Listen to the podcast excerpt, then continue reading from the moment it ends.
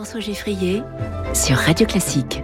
Chaque vendredi dans les classiques de l'économie, c'est le portrait d'un économiste et c'est toujours évidemment avec vous, Natacha Valla. Bonjour Natacha. Bonjour François. Doyenne de l'école de management de Sciences Po ce matin, portrait de l'économiste Emmanuel Fari. Emmanuel Fari, il est moins connu que ceux qui ont vécu plus longtemps que lui. C'est avec pas mal d'émotion que je parle de lui, euh, puisqu'il est, c'est un économiste qui est né en 1978 et qui malheureusement nous a quittés euh, tôt, trop tôt. Il avait à peine la, la quarantaine. Et son profil, en réalité, il a tellement, il a lancé tellement de travaux que je pense que l'ensemble de ces travaux vont porter la profession économique pendant les prochaines décennies. Donc ça vaut le coup de parler de lui aujourd'hui. Il a, il a commencé, il a été très très doué dès le départ. À 16 ans, il a été classé premier au concours national de physique. Il aurait pu devenir physicien, il aurait pu devenir mathématicien. Il a mmh. été assistant de Cédric Villani, donc nos, nos, nos, nos grandes pointures de, de, des sciences dures. Et finalement, il choisit de partir au MIT pour faire un doctorat d'économie. Il est très vite titularisé à Harvard statut difficile à obtenir, mais voilà. En 2013, prix du meilleur jeune économiste euh, ici en France, et il a été cité depuis euh, dans, dans les listes des meilleurs jeunes économistes, de, non seulement de sa génération, mais de façon générale. Donc il nous laisse un, un, un gros corpus finalement. Il laisse un souvenir euh, assez indélébile à ses collègues, puisqu'il était très actif dans, dans les débats de politique publique, mais aussi dans l'organisation de conférences, mmh. la participation. Il acceptait toujours de venir commenter le papier d'un économiste plus jeune etc. Donc voilà. Et sur quel euh, sujet Quelle est son approche scientifique? Alors lui, c'est justement ça qui est intéressant chez lui, et je crois que c'est Jean Tirole qui attirait l'attention sur le fait que on pouvait le caractériser. En fait, il y avait un style Fari. D'abord, il privilégie la théorie à l'empirisme, ce qui va un peu à contre-courant parce qu'aujourd'hui, on a de plus en plus de, de, données, donc on est tenté de passer son temps à analyser ces données et à moins faire de la théorie. Ben lui, il aimait bien utiliser les approches théoriques pour donner un cadre intellectuel et ensuite aller tester ça auprès des données. Deuxième trait, évidemment, vu sa formation, c'est qu'il utilisait quand même les maths au service de l'économie. Alors ça, c'est pareil. Il y en a qui aiment pas trop.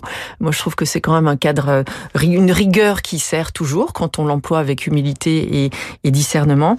Et justement, c'est quelqu'un, et c'est ce que rappelait Jean Tirole, qui avait toujours l'esprit le, du doute, en fait, cette, cette sorte de, de façon de dire, ben, on ne sait pas, il faut être modeste. Voilà ce qu'on peut dire dans un cadre euh, donné par ses contraintes, mais il ne faut pas aller au-delà des résultats qu'on obtient.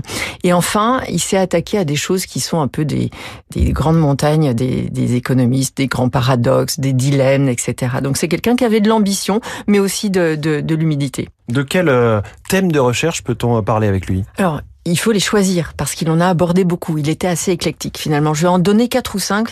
Euh, le premier, c'est celui de la finance internationale euh, et du marché des actifs qu'on appelle les actifs sûrs ou les actifs certains. Je ne sais pas trop comment on traduit ça en français. En tout cas, les actifs qui donnent un rendement sans trop de risques. On va dire ça comme ça. Alors vous allez me dire, c'est la définition même de l'obligation, donc du titre émis par les entreprises du titre de dette.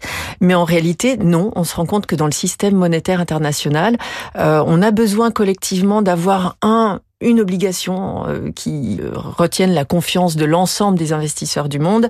Et donc cette obligation, ça a été, c'est toujours celle émise par les États-Unis. Et on, on appelle le, le, dollar, en tout cas les obligations émises par le Trésor américain, l'actif sûr par excellence. Bah, lui, il a réfléchi autour de ça et il s'est dit que finalement, il est, on va voir si le, le, futur lui donne raison, mais que finalement, euh, le dollar pourrait peut-être un jour être détrôné, comme dans son rôle de monnaie dominante, mais aussi d'actif sûr.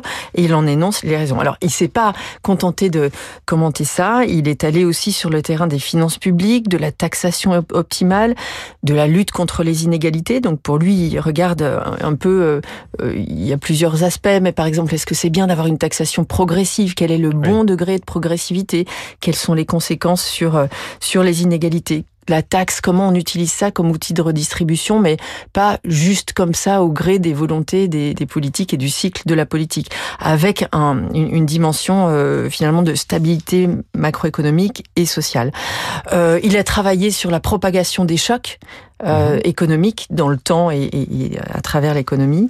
Donc avec plein de trucs techniques derrière ça, si le choc n'est pas linéaire, enfin voilà, je vais vous passer les détails. C'est là que les maths j'imagine.